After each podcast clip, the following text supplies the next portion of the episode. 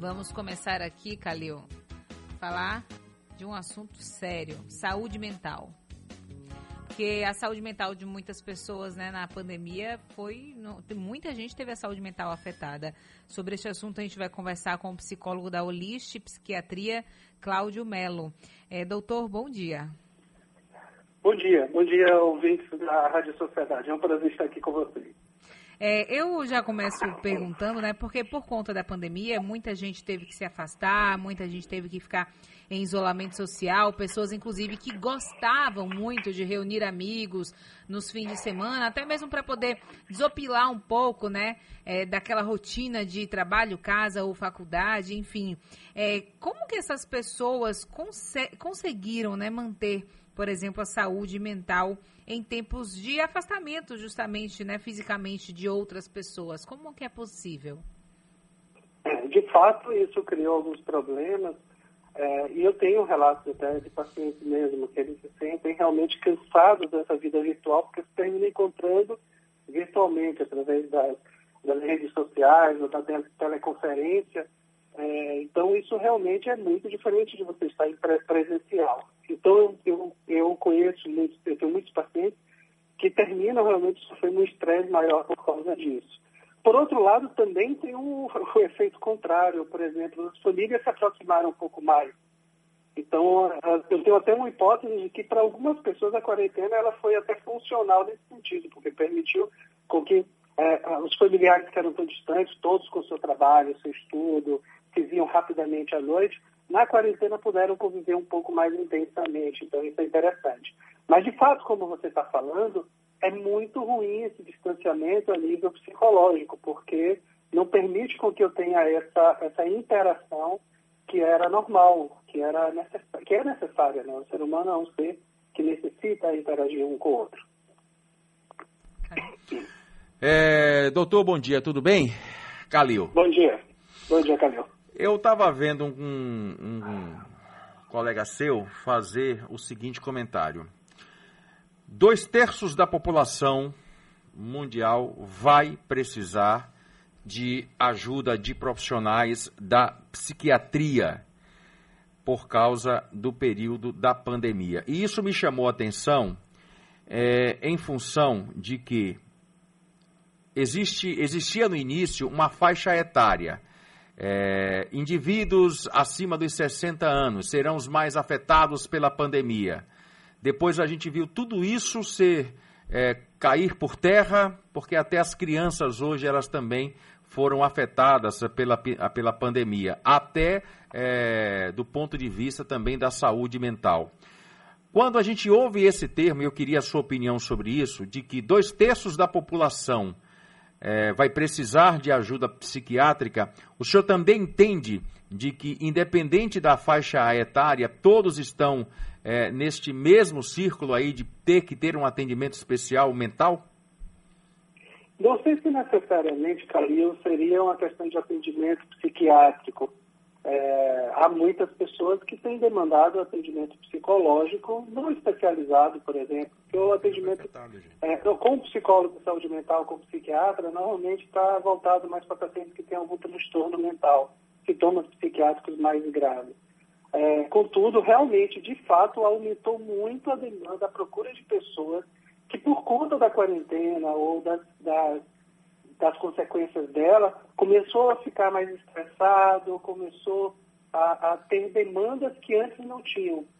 Com pessoas que pensavam em fazer psicoterapia e que não tinham ainda encontrado um motivo mais objetivo para procurar, a partir da quarentena isso, isso foi desencadeado, essa necessidade, essa procura. O que eu tenho visto realmente, as últimas demandas de pacientes que me procuraram durante esse período, quase todos, tem como tem, tem uma, uma demanda uma demanda é, similar, igual, que é exatamente a pandemia como gatilho para sintomas ansiosos, sintomas é, depressivos. Então, de fato, há um aumento. Eu não sei dizer se é dois terços.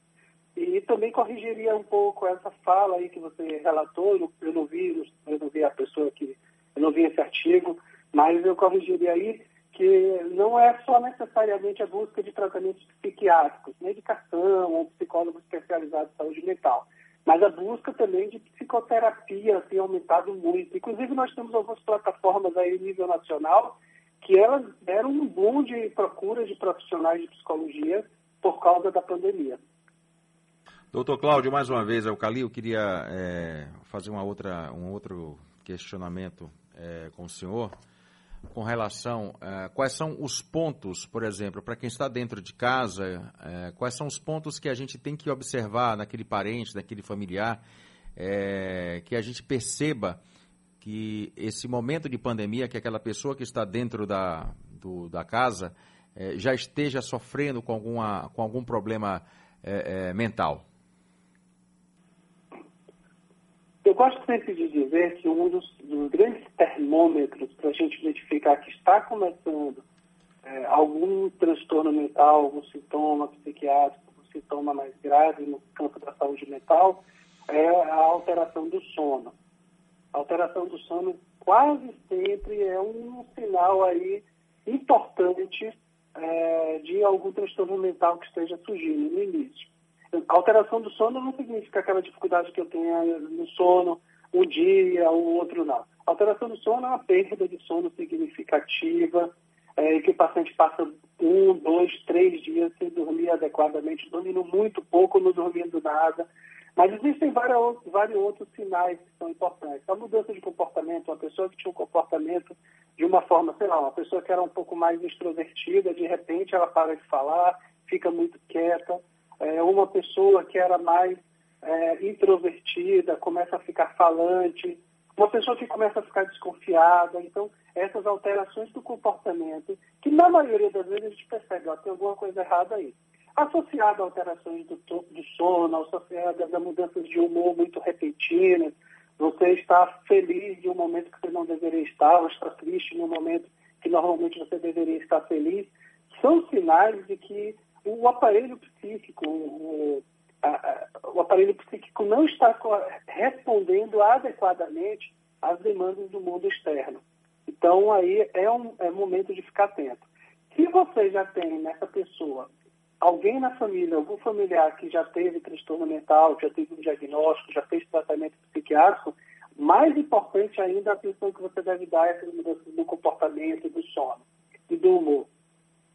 É, e se essa pessoa já teve um transtorno mental antes, já teve sintomas, pronto, aí então você tem aí um quadro aí é realmente perigoso, que aí deve, eu sugiro que procure imediatamente um profissional na área de saúde mental. E nunca, Calil, as pessoas têm uma, hoje menos preconceito, mas as pessoas ainda têm um certo preconceito. Nunca se abstenha, nunca deixe de procurar um profissional se você está em dúvida. Se você está com a dúvida, será que é algum problema? Será que eu não estou legal? Será que meu familiar não está legal? Procura um psicólogo especializado, procura um psiquiatra, não há problema nenhum. As pessoas têm medo de ir para o psiquiatra e sair de lá medicadas, mas obviamente que um bom profissional não vai medicar se não houver necessidade. O profissional serve exatamente para fazer esse, essa, esse diagnóstico, para fazer essa avaliação e dar um, o encaminhamento devido. Outra coisa também, doutor Cláudio, que eu queria abordar com o senhor é, com relação aos medos, até que o senhor tocou no assunto aí também, e eu vi, eu vi florescer em algumas pessoas o, o medo da morte. Nós, na condição aqui de profissionais de imprensa, somos obrigados a relatar números de óbitos por conta da Covid.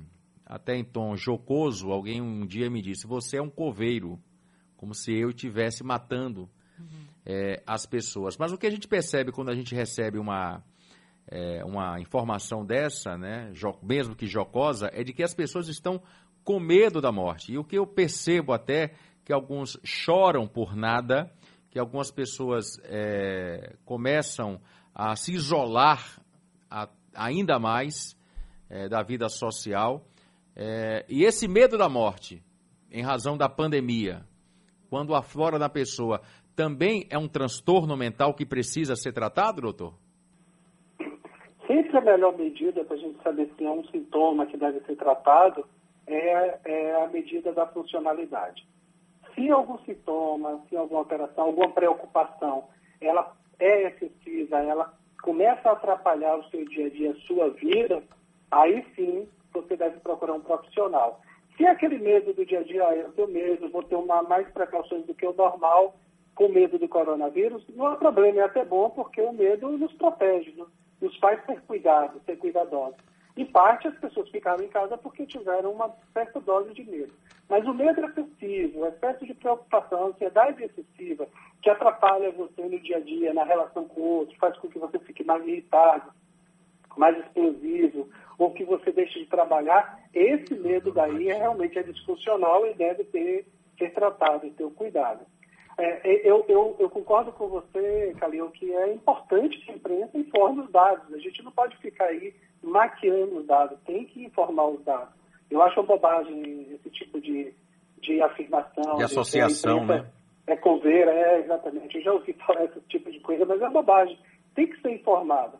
O que acontece é que muitas pessoas não têm acesso a meios de informação educacionais que permitam dizer, olha, coronavírus é um vírus grave porque ele tem um impacto social. O impacto individual não é tão grave assim, pelo menos é o que os médicos, os epidemiologistas, os médicos especializados comentam. Não é uma doença individualmente grave, mas para uma população, uma parte da população específica, ela é grave e letal. Então, por isso que nós temos que ter cuidado, por isso que nós tomamos todas as providências quanto à quarentena, o distanciamento social. Então, é, é, é, é essa, essa, esse medo generalizado eu acredito que vem do próprio inconsciente. Todos nós temos medo de morrer. Todo mundo tem medo de morrer, apesar de, de ser algo que vai acontecer um dia com, com qualquer pessoa.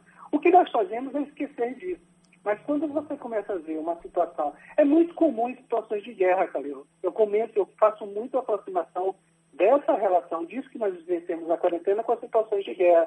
Você às vezes está num momento de guerra próximo, mesmo que você não esteja sob ameaça, você começa a ficar achando que é, você pode morrer, que pode, a guerra pode se aproximar de você. É o que nós chamamos de, de neurose de guerra. Freud chamava isso. Os, os psicopatologistas antigos chamavam de neurose de guerra. Que é esse medo excessivo que uma guerra próxima causa na pessoa. Foi o que as pessoas passaram.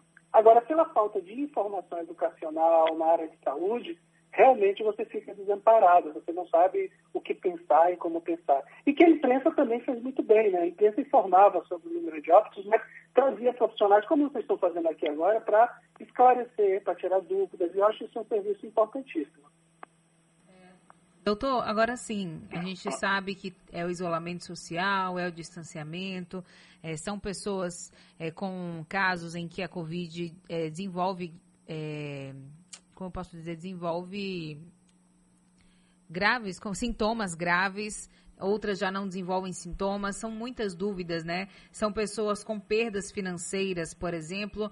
É, a saúde mental dessa pessoa, né? Quais são os efeitos a longo prazo é, para a saúde mental dessas pessoas, principalmente essas que tiveram dificuldades financeiras, que a gente sabe que quando falta uma comida ali, um alimento, realmente pesa mais, né? É, inclusive, você toca no ponto que eu acho que é muito delicado. Me parece que o Covid, em todos os, essa pandemia, em, em todas as suas consequências, ela atinge mais a população pobre, né, a população carente, que são pessoas que realmente não têm uma renda ali, que depende para sobreviver, para comer no dia a dia, depende do trabalho diário. É, e, e isso é um problema grave e continuará sendo durante algum tempo, porque ela vai nos causar, tem nos causado e vai causar uma recessão econômica que é um efeito tão danoso contra o próprio, contra o próprio vírus, ou mais até. Então, é, realmente é muito preocupante o que pode acontecer. A longo prazo, eu acho que ainda, eu escrevi até um artigo um dia desse falando sobre isso, que eu acho que as consequências do coronavírus elas vão se perpetuar durante aí mais alguns anos por causa desses efeitos econômicos que ela causa. E a população mais carente é a população que será mais, mais prejudicada, será mais atingida por isso. Tá ok, então, doutor, muitíssimo obrigada pelos esclarecimentos. Conversamos com ele, que é psicólogo da Olist Psiquiatria, o doutor Cláudio Melo. Tenha um ótimo dia, doutor. Muito bom dia, obrigado mais uma vez pela oportunidade de estar batendo esse papo aqui com você.